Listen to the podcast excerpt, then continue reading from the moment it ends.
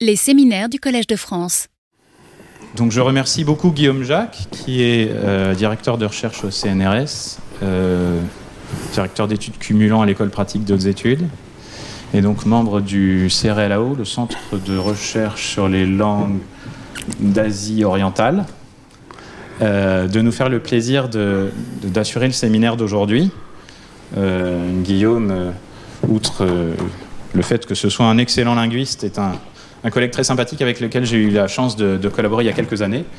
Euh, c'est un linguiste de terrain, un linguiste formel et peut-être un des plus euh, versés dans les approches computationnelles euh, des linguistes de terrain et des linguistes formels que je connaisse. Et c'était donc bien naturel de t'avoir aujourd'hui. Guillaume, je te laisse la parole. Eh merci Benoît, et je, suis très honoré de, de faire cette présentation aujourd'hui. Alors, donc, les, comme l'a dit euh, Benoît, euh, je suis un linguiste de terrain avant tout, et les linguistes de terrain étudient la diversité des langues. Hein. L'immense majorité des langues qui sont actuellement parlées, ce sont des langues qui, qui, sont en danger, ce sont des langues à tradition orale, qui sont peu ou pas écrites, et un grand nombre de ces langues risquent de disparaître avant d'avoir été documenté de façon satisfaisante.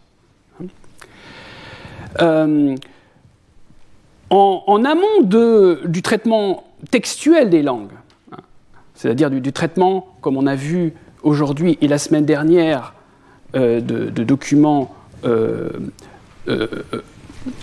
transcrits, une, étape nécessaire est de transcrire la parole.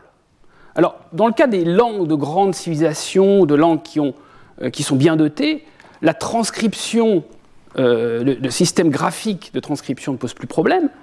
Et on a maintenant même des, systèmes très performants qui font automatiquement la transcription. Mais lorsqu'il s'agit de langues qui sont à l'origine complètement inconnues, hein, il y a une étape préliminaire qui est celle de ce qu'on appelle en linguistique l'analyse phonologique, qui consiste à identifier les distinctions de, prononciation euh, qui, produisent une différence de son par rapport à celles qui relèvent de la variation libre.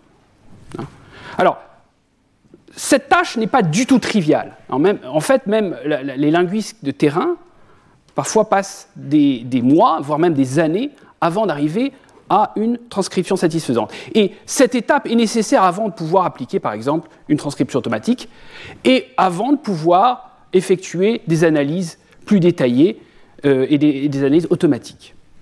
Hein.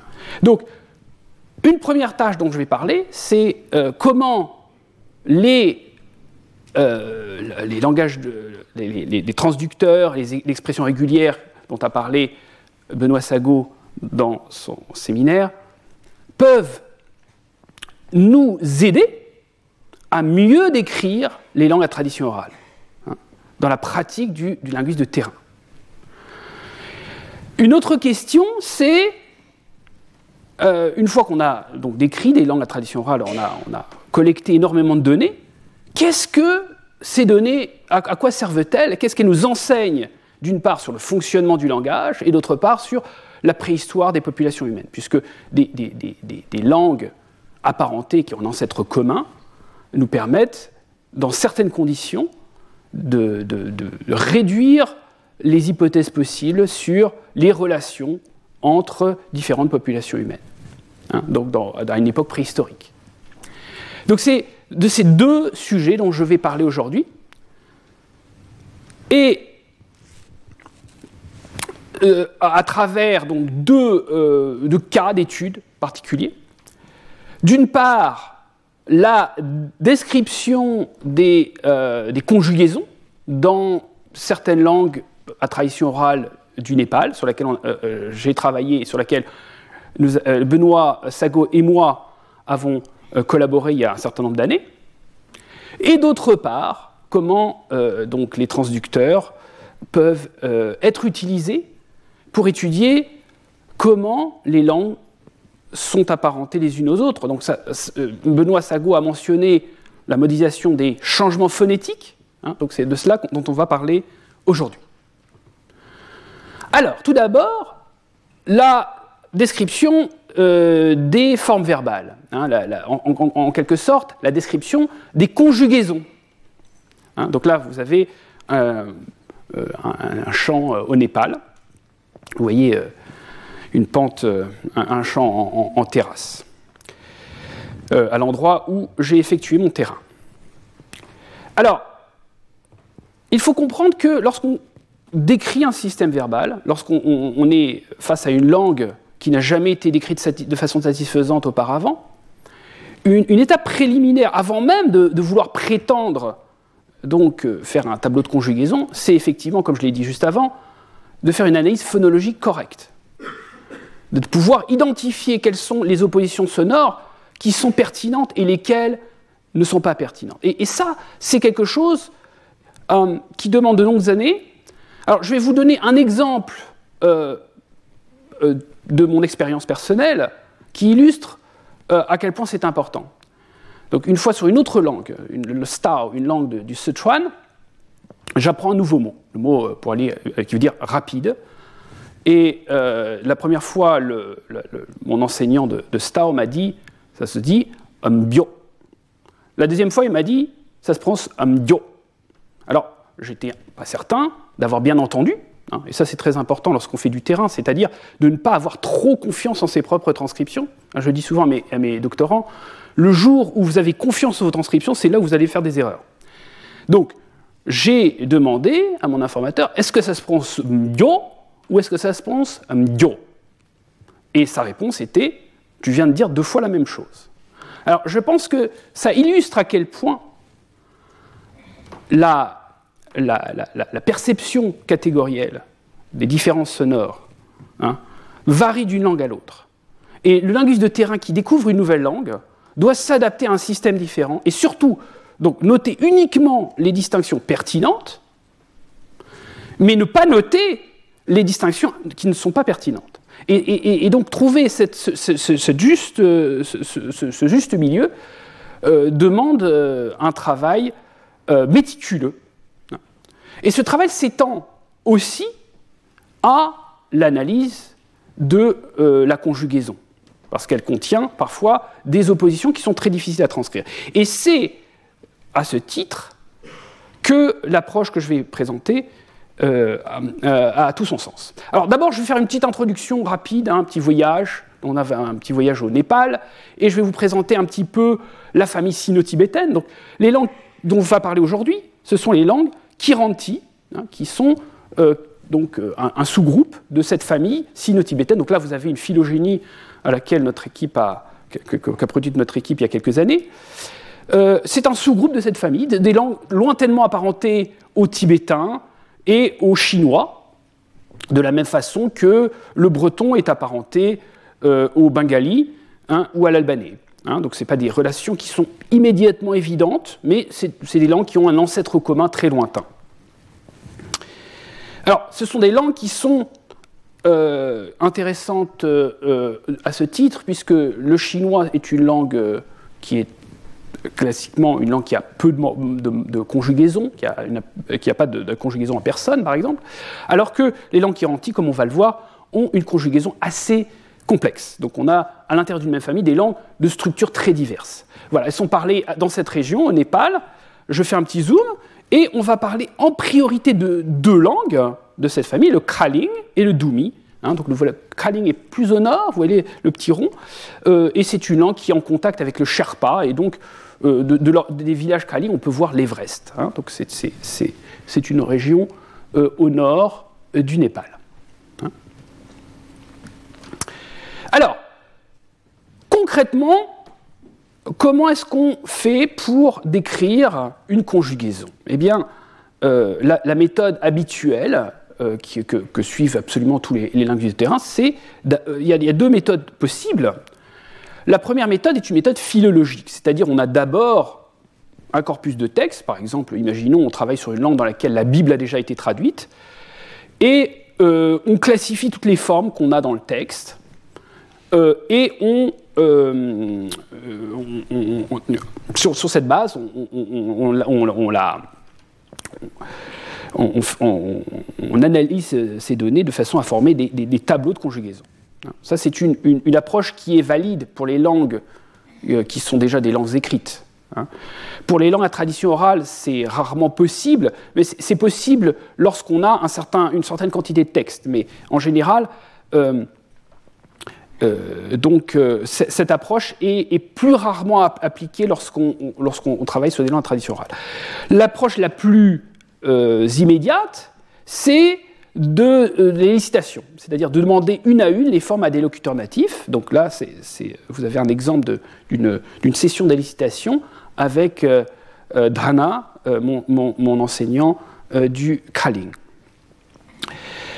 Alors évidemment, ces, deux approches ont des problèmes. Alors l'approche philologique, évidemment, requiert le prérequis d'avoir déjà un corpus de texte transcrit. Et pour transcrire un corpus de texte, cela présuppose connaître la langue suffisamment et connaître aussi déjà un minimum le système verbal. Donc, euh, c'est rarement une approche qu'on peut appliquer euh, en premier. Et par ailleurs, même dans un grand corpus, alors comme on est quand même face à des langues dans lesquelles le corpus reste très très modeste, comparé à celui qu'on peut avoir pour des langues comme le français, ou à plus forte raison l'anglais. On est, on est dans des langues où, euh, au mieux, on peut avoir par exemple la Bible qui a été traduite, mais, mais c'est déjà euh, euh, extrêmement rare. Et le plus souvent, on, ne dispose que, que d'une heure de, texte transcrit, par exemple. Donc là, dans, dans, ces conditions, il est évident que la majorité des formes de la conjugaison ne va pas être attestée dans les textes. L'autre euh, méthode, c'est la, méthode d'élicitation. Alors donc demander une à une les formes et s'assurer qu'on a bien noté toutes les formes de la conjugaison. Alors le problème, c'est tout d'abord, il peut y avoir des, malentendus entre le linguiste et les locuteurs qui lui enseignent la langue.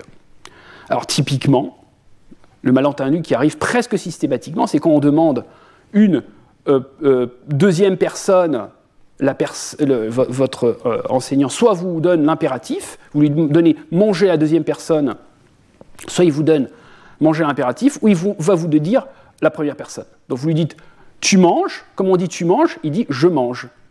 Hein, voilà, typiquement c'est quelque chose qui se produit euh, euh, de façon récurrente. Alors évidemment, des, erreurs de ce type, on peut les corriger, mais il y a quand même des cas où on a besoin de, passer du temps pour vérifier. Euh, si on ne fait pas, on risque d'avoir des erreurs systématiques. Et ça arrive parfois qu'il y a des descriptions de langue qui n'ont pas été assez méticuleuses, dans lesquelles on a des erreurs systématiques. Pour éviter euh, ces erreurs systématiques, il est utile de revenir à l'approche philologique une fois qu'on a une description suffisamment détaillée de la conjugaison. On peut revérifier dans les textes qu'on a euh, transcrits Hein, si effectivement les formes qu'on trouve dans, le texte ressemblent à ce qu'on a élicité. Hein. Alors le problème de l'élicitation aussi, c'est que parfois ça peut euh, induire euh, le, locuteur en erreur, hein. c'est-à-dire le, fait de, répéter des mots, euh, il peut inventer des formes qui n'existent pas dans la langue. Donc tout, tout ça, c'est des choses en amont de tout le travail d'analyse et de modélisation qu'il faut avoir déjà réglé. Et il y a aussi le problème de la cohérence des données. Alors le problème de la cohérence des données, la semaine dernière, la présentation de Jean-Baptiste Camps a montré ce que ça pouvait donner. C'est-à-dire que lorsqu'on est face à des langues, euh, même de grandes langues à tradition comme le français, euh, euh, qui ont une orthographe, eh bien, même, il avait montré un exemple de la, chanson de Roland, si je me souviens bien, dans laquelle on avait un mot qui était orthographié de deux façons différentes dans, le même vers. Hein. Donc on, peut avoir une, euh, une, variation dans l'orthographe, une orthographe qui n'est pas cohérente. Alors pour les grandes langues, pour des langues anciennes, pour des langues à tradition orale, euh, pour la tradition écrite, pardon, euh, le problème n'est pas massif parce qu'on a suffisamment de données pour normaliser les textes. Mais en revanche, lorsqu'on fait une description, la première description d'une langue, et qu'on dispose d'une quantité d'enregistrement limitée, on a une responsabilité d'avoir des données les plus propres possibles. Hein. et donc on ne peut pas se permettre d'avoir euh, une orthographe incohérente. Hein. et il faut aussi une orthographe qui encode toutes les oppositions euh, pertinentes. Alors, quel est le problème de la cohérence des données est particulièrement important dans l'étude de la conjugaison. Alors, je vais donner un exemple, excellente grammaire, hein, la grammaire du Doumi de Georges Fandrim, un des, plus grands spécialistes de, la, linguistique himalayenne. Hein. Et euh, donc voilà la, photographie de son, de son euh, informateur principal, euh, Bimal Singh, qui lui a appris cette langue. Donc c'est une, grammaire remarquable et qui m'a beaucoup servi moi-même dans mes travaux sur le Kaling. Donc je vais faire une petite critique de certaines choses dans cette grammaire pour vous illustrer le type de problème que même les meilleurs linguistes peuvent avoir lorsqu'ils travaillent uniquement à la main. Donc voilà, vous avez ici un paradigme. Ce qu'on appelle un paradigme, c'est une conjugaison. Vous voyez, il y a beaucoup de formes, parce que c'est une langue dans laquelle le verbe s'accorde à la fois avec le sujet et l'objet. Et comme on peut le voir ici, hein, dans cette forme, atonga, hein, euh, euh, c'est une langue dans laquelle donc, on a des préfixes, on a des suffixes et on a des alternances de voyelles. Donc on va surtout s'intéresser, nous, aujourd'hui, aux alternances de voyelles. Et je vais faire un zoom sur cette partie. Donc, et ici, donc, vous avez la comparaison entre deux euh, groupes de conjugaisons. Vous avez d'une part la conjugaison transitive et d'autre part la conjugaison intransitive correspondante. Hein. donc là, j'ai pris le verbe poser hein, et le verbe euh, venir, hein, qui, ont la même voyelle, et j'ai comparé les formes qui sont identiques dans, ces euh, deux paradigmes. Alors, la description de Vandrim, donc dans cette langue, il y a une opposition de voyelles. Alors, cette opposition de voyelles est très difficile à percevoir dans le langue kiranti. Hein. Euh, donc là, j'avais donné un exemple en Stau qui était plus immédiatement euh, évident avec des groupes de consonnes pour un locuteur français. pour, un français, disons, comme nous n'avons pas dans notre langue d'opposition de longueur, c'est particulièrement difficile d'entendre euh, les oppositions de longueur dans d'autres langues. Et en Kiranti, euh, c'est le problème principal pour bien transcrire. Et d'ailleurs, la plupart des descriptions de langue, en fait, ne notent pas la, longueur de voyelle, même si elle existe, parce que euh, c'est euh, beaucoup plus difficile que ça en a l'air. Alors, il note donc dans son paradigme des voyelles courtes dans certains cas et des voyelles longues dans d'autres. Alors, dans le paradigme du verbe poser, vous voyez que vous avez dans certaines formes une voyelle courte et dans quelques rares formes, parce que j'ai noté trois flèches 2, ça veut dire il te, il te pose, et la 3 sur 2p, c'est il vous pose, à Tony, donc là, il a noté une voyelle longue. En revanche, dans euh, la conjugaison intransitive, vous avez des voyelles longues partout. Alors, néanmoins, on sait par ailleurs, pour des raisons que je ne peux pas expliquer, que ces formes devraient être identiques. C'est une longueur de voyelles qui est fictive et qui est due au fait que les voyelles courtes accentuées sont difficiles à distinguer des voyelles longues dans cette langue. Hein? Donc, en fait, vous avez une erreur systématique ici. Vous avez euh, des paradigmes qui ont été effectués de façon séparée, la conjugaison intransitive et la conjugaison transitive, mais sans une théorie derrière des alternances euh, euh, qui, qui essaye de combiner toutes les conjugaisons ensemble. Et il n'est pas, revenu là-dessus. Il a simplement euh, transcrit les, les, données une à une sans essayer d'harmoniser entre les différentes conjugaisons. Alors, en soi, je dirais que c'est ce que font la plupart des linguistes, même la quasi-totalité des linguistes. Donc il y a parfois des petits détails comme ça, d'erreurs, qui sont visibles uniquement lorsqu'on a une familiarité avec les langues. Euh, donc le problème ici, c'est que les alternances, les règles d'alternance dans la conjugaison sont implicites. Il a fait certainement en tête des, règles, mais il ne les, a pas décrites de façon claire, décrites de façon mécanique, de telle manière qu'on puisse les appliquer. Hein. Et lorsqu'on fait ça, eh il est difficile de maintenir cette cohérence. Alors ce n'est pas un problème, on pourrait dire, euh, quel, est le problème de cette différence de longueur? Après tout, ça ne va pas empêcher l'interprétation, mais c'est quand même important euh, lorsqu'on s'intéresse vraiment à l'histoire des langues et aux détails de leur grammaire. Alors, est-ce qu'on a une alternative à ça? Bien, une alternative à, travailler à la main, c'est justement d'utiliser des outils d'analyseurs morphologiques. Hein. Donc ça peut être un transducteur, hein. ça peut être aussi simplement une suite d'expressions régulières, donc, comme l'a expliqué Benoît Sago. Donc on peut d'abord, par exemple, faire établir à la main une ébauche de règles d'alternance hein, euh, à partir de, quelques conjugaisons. Ensuite, faire un analyseur morphologique ou une suite d'expressions régulières qui permettent de générer les formes qu'on attendrait pour chaque verbe.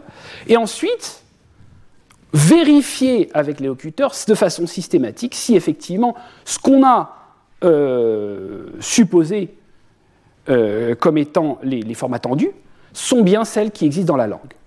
Hein. et lorsqu'on observe une erreur, eh on revient à l'étape 1 et on recommence le processus, on corrige euh, de façon incrémentielle l'analyseur morphologique jusqu'à ce que l'on ne détecte plus d'erreur.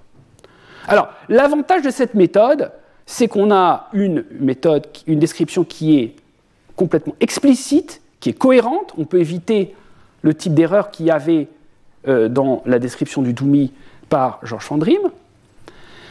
Euh, on peut non seulement générer les formes, mais on peut aussi avoir un programme qui permet de reconnaître les formes.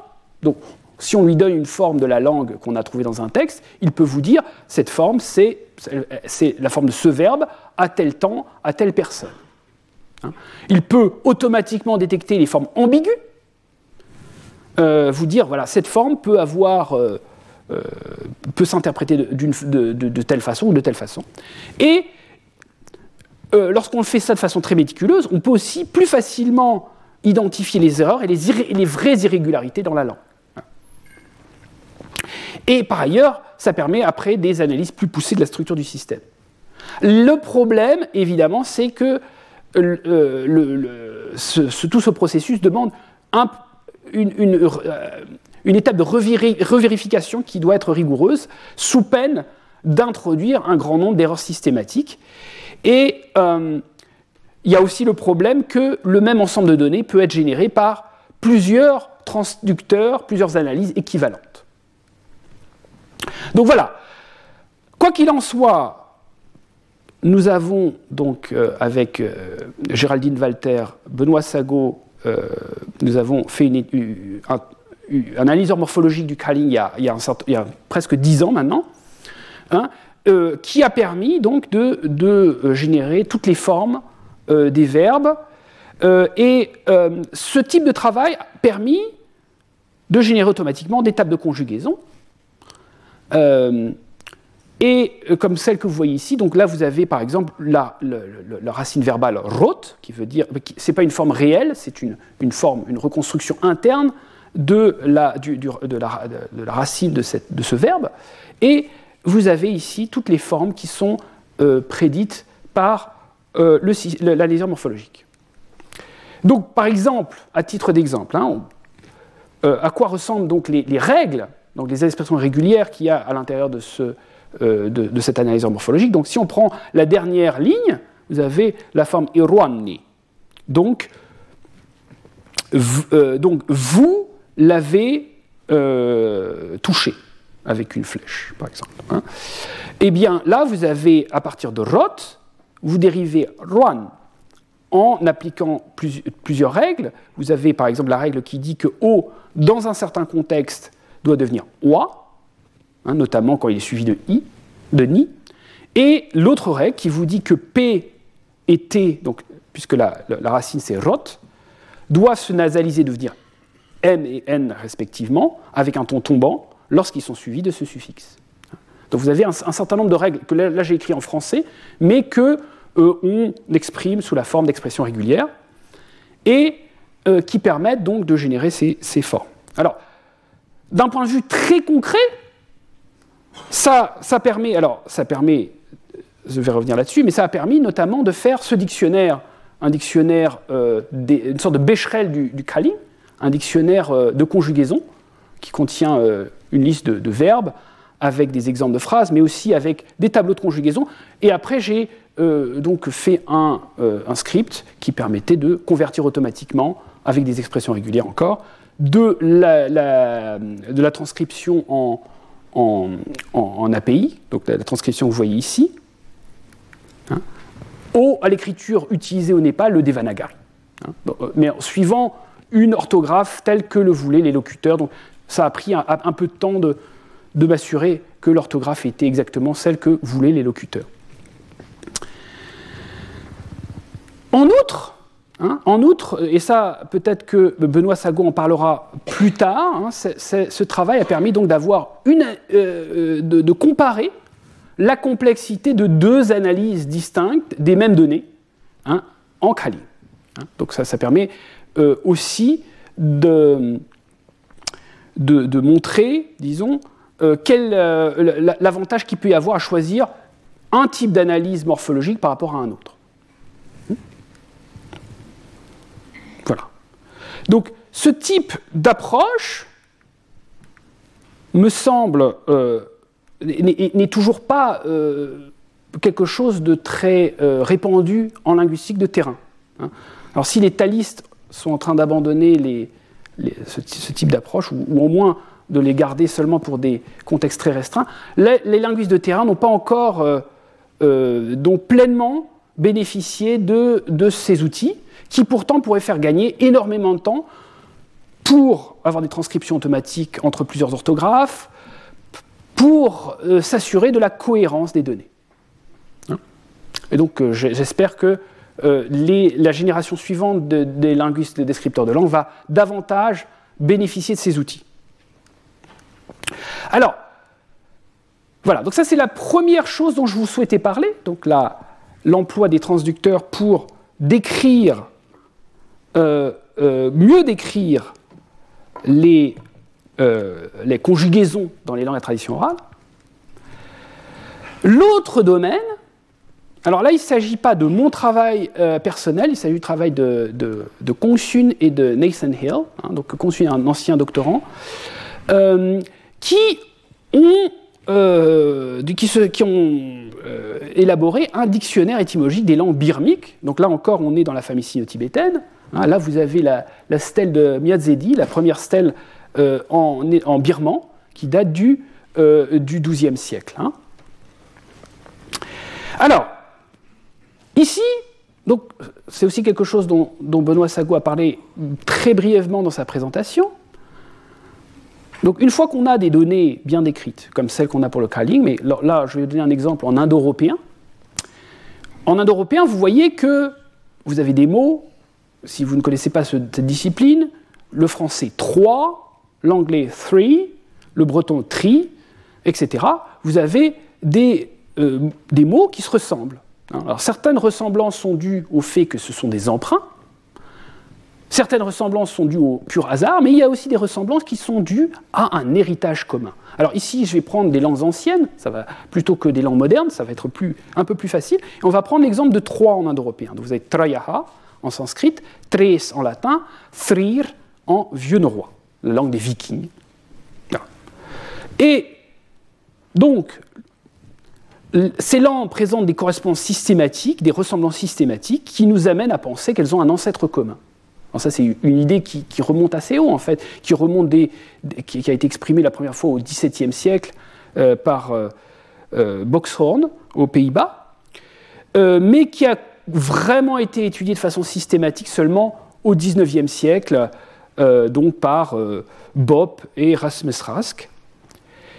Et on a, on a pu, donc au cours du XIXe siècle notamment, mais même au, même au XXe siècle, identifier un certain nombre de changements phonétiques qui avaient eu lieu entre la langue ancestrale et ces langues différentes. Donc par exemple, le sanskrit, on, sait qu'en sanskrit, le « et » de la langue ancestrale passe à « a » que en latin ayé passe à élon, hein, et qui après le élon donne oua en français, donc d'où trois, et qu'en vieux norrois on a plus de changements, on a t qui passe à se, donc cette, lettre bizarre là, un, on appelle ça un thorn, hein, donc ça se prend se, le s final passe à r et ayé passe à ilon.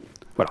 Donc vous avez ces, changements-là, et si on applique à l'inverse ces changements, hein, ce que peut faire un transducteur justement, puisqu'il peut aller dans un sens ou dans l'autre, il peut soit partir d'une protolangue d'une forme sous-jacente et vous donner la forme résultante, soit partir des formes finales et revenir à l'état original. Vous pouvez avoir cette forme treyes qui n'existe dans aucune langue, mais qui correspond à la forme de l'ancêtre commun de ces langues. Alors, on ne va pas parler de l'indo-européen aujourd'hui, mais c'est un peu euh, ce type de, euh, de raisonnement.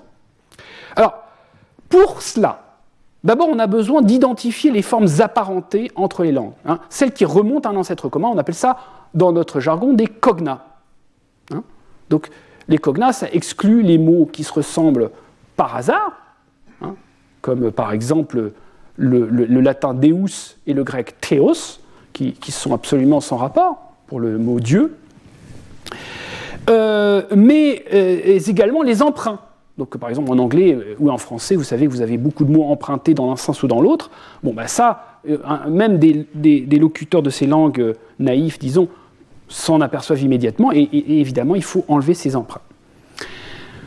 Et une fois qu'on a identifié ces cognats, on infère la protoforme de leur ancêtre commun en appliquant à l'envers les changements phonétiques. hein. Et ces changements phonétiques, on peut vraiment les modéliser avec des expressions régulières, on n'a pas besoin de formalisme plus compliqué. Alors, le problème, on pourrait se dire que si c'est comme ça, ça devrait être facile à automatiser, mais en fait, c'est pas si simple que ça. Il y, a, alors, il y a plusieurs choses. Il y a d'abord l'ordre des changements phonétiques dans chaque langue. hein. C'est-à-dire que là, je vous ai montré les changements, mais en fait, est-ce que c'est T qui passe à C en premier, ou est-ce que c'est Eye qui passe à I en premier, ou dans l'autre sens C'est pas immédiatement évident. Hein? Là, en fait, si on changeait l'ordre, ça ne changerait rien. Mais il y a des cas où ça change le résultat. Et c'est parfois très très très difficile à prévoir hein, si, on, euh, si, on essaie de faire ça de tête. Euh, et donc, il est impossible d'arriver à la bonne réponse du premier coup. hein. On a besoin d'un processus qui est euh, itératif, qui est cumulatif, hein, et on a besoin aussi de trouver un, un modèle de travail qui permet d'éviter d'introduire une erreur lorsqu'on en corrige une autre. C'est typiquement ce qui se passe lorsqu'on essaye euh, de faire ce type de formalisation. Alors, ce que Con- euh, et Nathan Hill ont proposé, c'est une structure bipartite, donc de distinguer l'encodage des cognats d'une part, et d'avoir des listes ordonnées de changements phonétiques hein, qui sont euh, qu'on suppose avoir eu lieu entre la proto-langue, donc le proto-birmique. Ici, il ne s'agit pas de reconstruire euh, la, la- la proto-langue ultime, puisque c'est des langues de la famille sino-tibétaine, mais simplement le, le petit sous-groupe auquel elles appartiennent, hein, qui est relativement, ce sont des langues relativement proches, un petit peu comme l'italien et l'espagnol, si vous voulez, et c'est mieux de tester ce type de méthode avec des langues qui sont suffisamment proches afin d'avoir moins de changements phonétiques compliqués moins d'alternances morphologiques qui peuvent embrouiller euh, ce type de, euh, de modélisation. Donc les langues birmiques, vous vous souvenez, vous aviez les langues euh, kiranti qui, étaient, sont indiquées en vert, là, hein, au milieu, et les langues birmiques, c'est celles qui sont tout en haut, hein, et qui incluent le birman ancien. Alors, donc, ils ont utilisé un, euh, un transducteur qui s'appelle FOMA, un, langage de transducteur, qui a l'avantage de présenter les changements phonétiques d'une façon que les linguistes euh, euh, trou- trouvent assez intuitive. Donc, si vous êtes linguiste et que vous voyez ça, même si c'est la première fois, ça va être relativement facile de deviner ce que ça veut dire. Donc, on va regarder quelques exemples. Donc, vous avez le, le première ligne, vous avez i qui donne avec une flèche. Alors, le- ce qu'il y a après define, c'est simplement le nom du changement. Donc, euh, ce qui, ce qui, euh, définit vraiment euh, l'effet, c'est ce qui suit. Et donc, vous avez i qui donne a lorsqu'il est suivi d'un certain type de ton. Voilà. Et de même, le deuxième ligne, et qui donne i quand il est suivi d'un certain type de ton. Hein. Vous avez tout un ensemble de changements au milieu. Et après, alors ça c'est pour une, langue particulière de, la famille birmique, le lachin. hein. Et ensuite vous avez e qui redonne i. Donc là vous avez un, changement comme ça. E qui redonne i. Et i qui redonne et i qui donne i. Donc il se confond avec le e. Et vous avez en fait en- ensuite le ye initial, le ye qui tombe lorsqu'il est suivi de i, lorsqu'il est suivi de certaines consonnes. Donc vous avez un ensemble de changements comme ça. Individuellement, chacun de ces changements est relativement facile à comprendre. Il peut s'exprimer aussi avec du langage humain. Mais lorsque vous appliquez tous ces changements les uns à la suite des autres, on peut facilement s'embrouiller. Alors, Si vous appliquez cette suite d'expressions de, régulières, si on veut, euh, et que vous avez, une, euh, une, forme pi en natien, peu importe son sens, vous appliquez à l'envers tous ces changements, ben, vous voyez ici, vous avez certains changements qui vont causer des confusions par rapport à, la, proto-langue. Hein. donc vous avez par exemple les I, les A, les I, qui vont se confondre en I. Vous avez le ye aussi qui va tomber devant i. Ça, c'est la dernière ligne. Donc on s'attend tout à fait, hein, si vous lui demandez au transducteur euh, quelles sont les origines possibles de ce pi, eh ben, il va vous dire automatiquement, vous avez bi, bi, b, bié, by, etc. Voilà. Alors, donc, vous avez toutes ces origines possibles pour une même forme. Hein. Mais, donc là, l'idée, c'est d'avoir un transducteur pour chaque langue un transistor pour chacune des langues qui sont étudiées euh, euh, et dont on essaye de trouver l'ancêtre commun.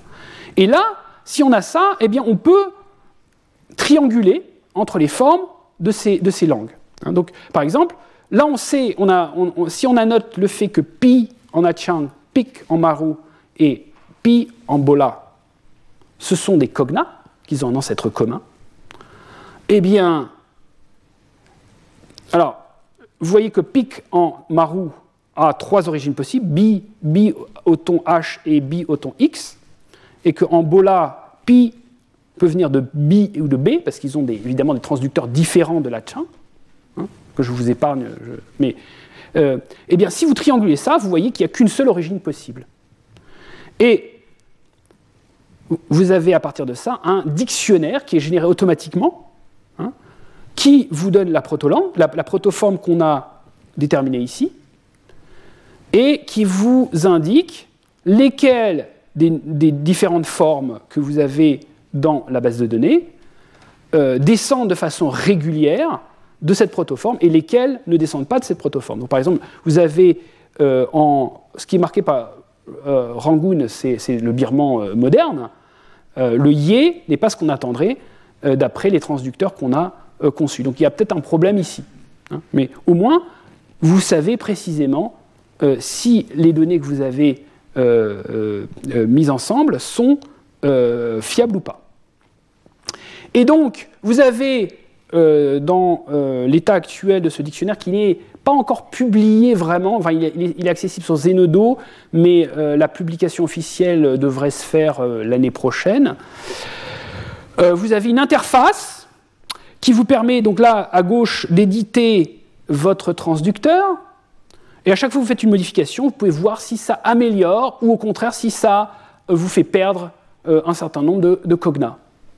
Ça, fait en sorte que les cognas euh, ne, sont plus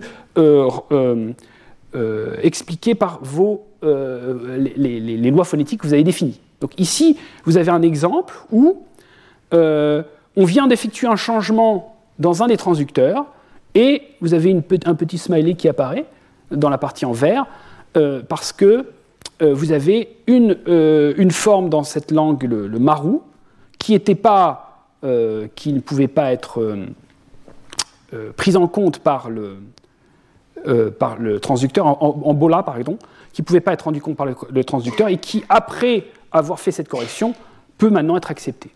Donc vous avez un moyen d'évaluer d'une part, dans quelle mesure chaque modification que vous faites améliore ou vous fait au contraire perdre euh, euh, des exemples euh, à chaque étape.